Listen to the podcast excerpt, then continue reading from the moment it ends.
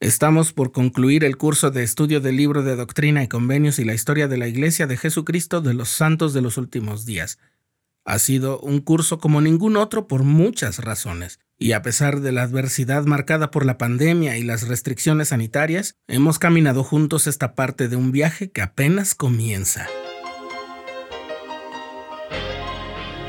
Estás escuchando el programa diario presentado por el canal de los santos de la Iglesia de Jesucristo de los Santos de los Últimos Días.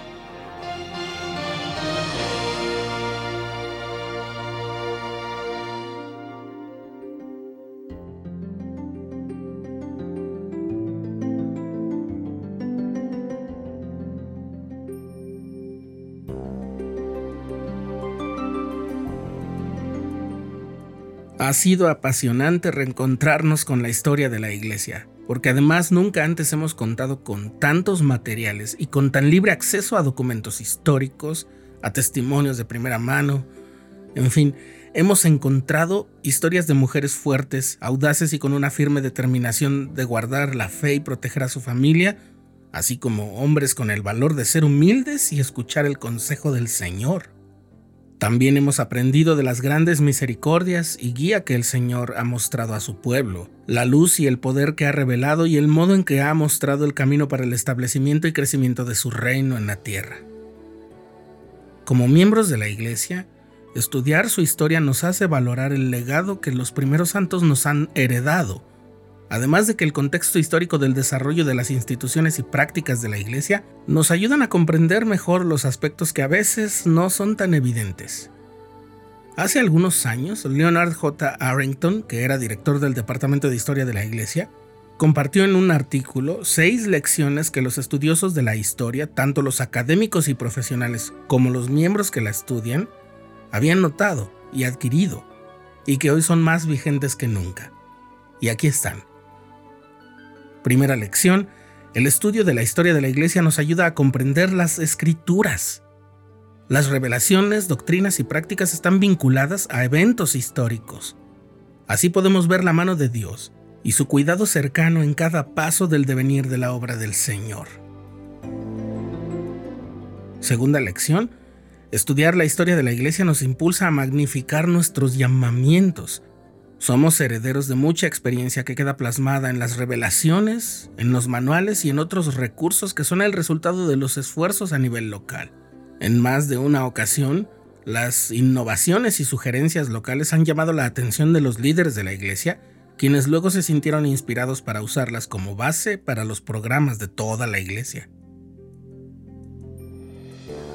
Tercera lección. Las historias personales y familiares pueden ayudarnos a construir familias más fuertes. Al conocer la historia conocemos a personas y familias que la han construido. De las cartas, diarios, autobiografías y otros relatos aprendemos cómo los santos lucharon por sus familias y por la causa del Señor.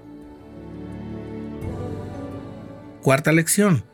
También aprendemos de la historia a no juzgar a las personas y los acontecimientos con demasiada rapidez. El hermano Arrington cuenta que una vez un cuidadoso estudioso de nuestra historia, es decir, de la historia de la iglesia, se quejó con él una vez de que había una serie de errores en la historia de la iglesia. Muchas de nuestras empresas o intentos, dijo él, no tuvieron éxito. Muchos de nuestros planes salieron mal. El hermano Arrington dice, y es verdad, el albedrío de otros a menudo interfería el objetivo completo no siempre se cumplió. Podemos ser testigos del intento de practicar la ley de consagración y el orden de la mayordomía en el condado de Jackson, Missouri, el esfuerzo por hacer de Nauvoo reina del Mississippi de manera permanente, el intento de fabricar azúcar de remolacha en Utah a principios de la década de 1850 y algunos aspectos del esquema del carro de mano de 1856, o la implementación de un alfabeto fonético llamado Deseret, que resultó no ser tan práctico como se había pensado. Pero seguramente el Señor no espera que todos nuestros esfuerzos tengan el mismo nivel de éxito. Lo amargo a veces viene con lo dulce, es la reflexión del hermano Arrington. Hay oposición en todas las cosas, estamos aquí para ser probados. no siempre reconocemos que, al no lograr todo lo que nos proponemos, es posible que estemos preparándonos para otras metas mucho más importantes. Seguramente el Señor no piensa que los hombres triunfarán en todo lo que se propongan. La historia nos ayuda a mirar la imagen total de las cosas. Entonces vemos que el Señor, como Padre sabio, supervisa nuestros esfuerzos para demostrar que somos valientes siervos en el reino de nuestro Padre. Quinta lección. Las personas, todas las personas, son imperfectas. No hay nadie sin debilidad, exceptuando solamente al Salvador. Pero esto, lejos de ser negativo, abre la puerta a que las personas puedan cambiar y mejorar. Al saber que los santos que nos precedieron también lidiaban con sus debilidades, podemos ver las nuestras con la perspectiva de que, igual que ellos, podemos vencerlas, superarlas o dominarlas. Sexta lección. Toda historia se va nutriendo y complementando, y el estudiante sincero de la historia de la Iglesia obtiene un testimonio inquebrantable y su mayor conocimiento lo ayuda a enfrentar desafíos hostiles. En resumen, nuestro paso por el estudio de la historia de la Iglesia nos cambia.